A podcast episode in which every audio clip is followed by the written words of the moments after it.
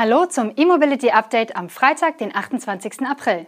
Die Sendung wird Ihnen präsentiert von Manicus, Ihrem Partner für intelligente E-Mobility-Ladelösungen. Mit folgenden News und Highlights aus der Welt der Elektromobilität schicken wir Sie ins Wochenende. VinFast liefert VF5 in Vietnam aus. Tesla öffnet Supercharger in China. Fisker Ocean erhält grünes Licht für Europastart.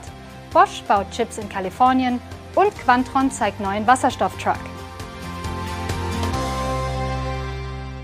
Der vietnamesische Elektroautohersteller VinFast sichert sich bis zu 2,5 Milliarden US-Dollar an frischem Kapital, um seine globale Expansion voranzutreiben.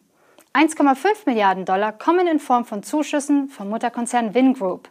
Eine weitere Milliarde kann Winfast über einen Zeitraum von fünf Jahren in Form von Krediten bei der Vingroup abrufen.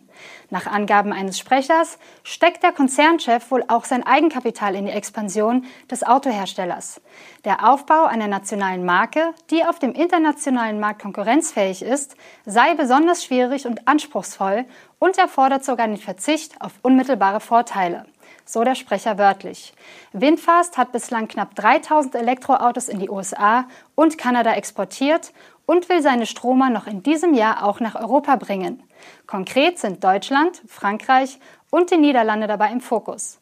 In Vietnam hat Windfast derweil mit Auslieferungen seines vierten Modells begonnen. Der VF5 Plus ist mit einem Basispreis von umgerechnet rund 17.700 Euro das bisher günstigste Modell des Herstellers. Der Akku ist in diesem Preis allerdings nicht enthalten. Hierfür kommen monatlich nochmal rund 62 Euro Miete hinzu. Der Elektro-SUV kommt mit einem rund 37 Kilowattstunden großen Akku und einem maximalen Drehmoment von 135 Newtonmeter. Die Reichweite liegt bei mehr als 300 Kilometern, wird allerdings auf Basis eines Zyklus angegeben, der eigentlich nicht mehr genutzt wird, weil die realen Reichweiten gemessener Fahrzeuge viel niedriger liegen. Tesla hat nun auch in China damit begonnen, sein Schnellladenetzwerk für E-Autos anderer Hersteller zu öffnen. Der Schritt in China startet mit einem Pilotprojekt in den Städten Peking und Shanghai. Dort werden zunächst jeweils fünf Supercharger für Fremdmarken freigegeben.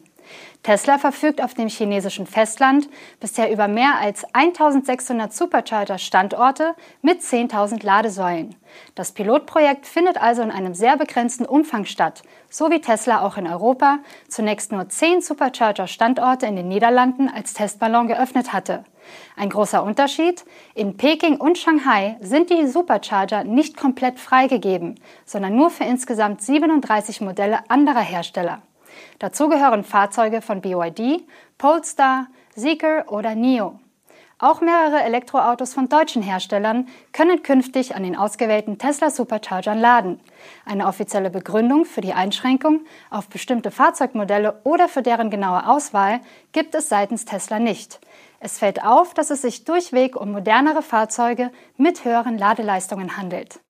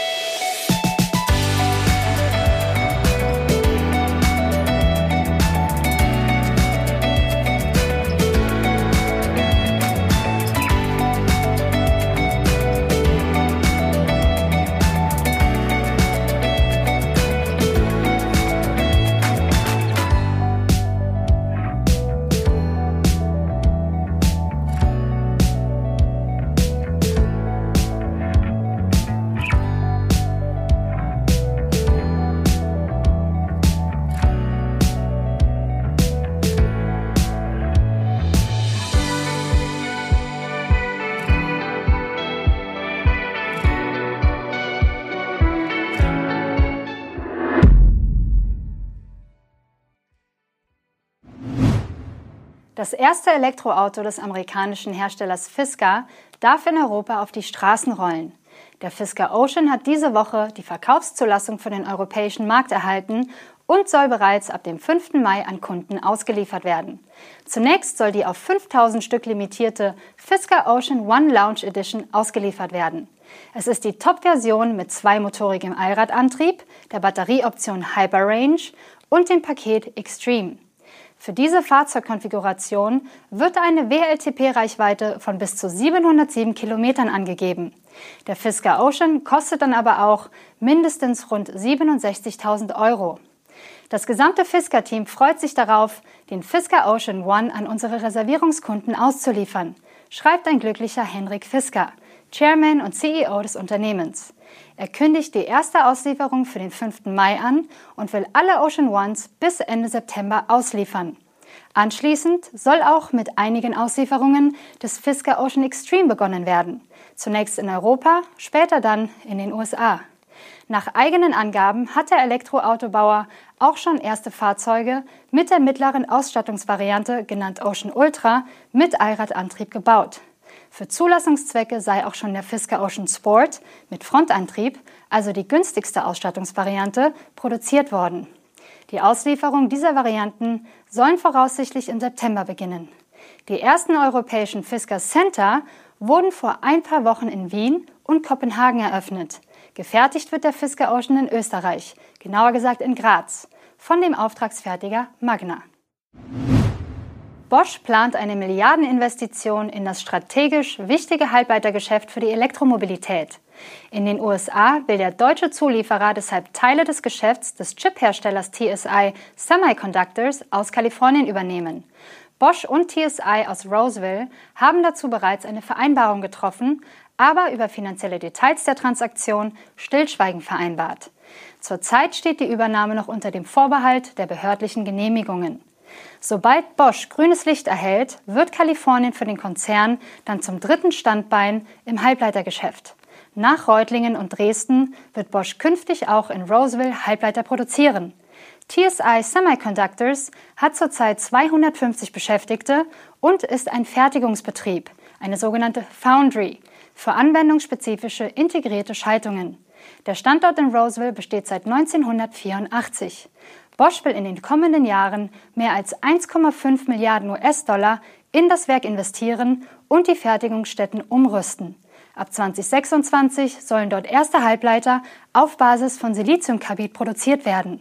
Zum künftigen Produktionsvolumen macht das Unternehmen noch keine Angaben. Der Umfang der Investitionen wird dem Konzern zufolge auch von den Fördermöglichkeiten des US-amerikanischen Chips and Science Act sowie den wirtschaftlichen Entwicklungsmöglichkeiten im Bundesstaat Kalifornien abhängen. Quantron macht im Zuge einer mehrtägigen hausinternen Veranstaltung in Augsburg diese Woche gebündelt seine jüngsten Fortschritte anschaulich. Besondere Aufmerksamkeit bei diesen Q-Days erhielt die Premiere des Wasserstoffschwerlasters QHM FCEV Aero. Erstmals ins Rampenlicht gerückt, hatte Quantron das Basismodell dieses Sattelschleppers auf der IAA Transportation im September 2022. Bei der Weiterentwicklung handelt es sich nun um eine Variante mit neuem Aerodynamik-Kit und mindestens 700 Kilometer Reichweite. In allen Varianten verfügt die Zugmaschine, die auf einem Chassis von MAN aufbaut, über neu entwickelte Brennstoffzellen von Ballard. Je Fahrzeug sind zwei dieser Brennstoffzellen verbaut, womit die Leistung des Brennstoffzellensystems bei 240 Kilowatt liegt. Ebenfalls alle Varianten eint die Fernfahrerkabine, die 420 Kilowatt starke E-Achse, eine 124 Kilowattstunden große Pufferbatterie und das Energiemanagementsystem. Letzteres System steuert das Zusammenspiel zwischen E-Achse, Brennstoffzellen, Hochvoltbatterie und allen Nebenverbrauchern. Die Aero-Variante wartet zudem mit eigens entwickeltem Exterior-Design der Fahrerkabine und Aerodynamikkomponenten auf, die laut Quantron für rund 20% Widerstandsreduzierung und ca. 10% Reichweitenzuwachs sorgen. Unsere Redaktion konnte sich bei den Q-Days selbst ein Bild von dem neuen Sattelschlepper machen. Die Aufnahmen sehen Sie im Hintergrund. Das waren die Highlights der Elektromobilität für diese Woche. Die Sendung wurde Ihnen präsentiert von Manicus, Ihrem Partner für intelligente E-Mobility-Ladelösungen. Wir wünschen Ihnen ein erholsames Wochenende. Das nächste E-Mobility Update erscheint am kommenden Dienstag, den 2. Mai. Tschüss.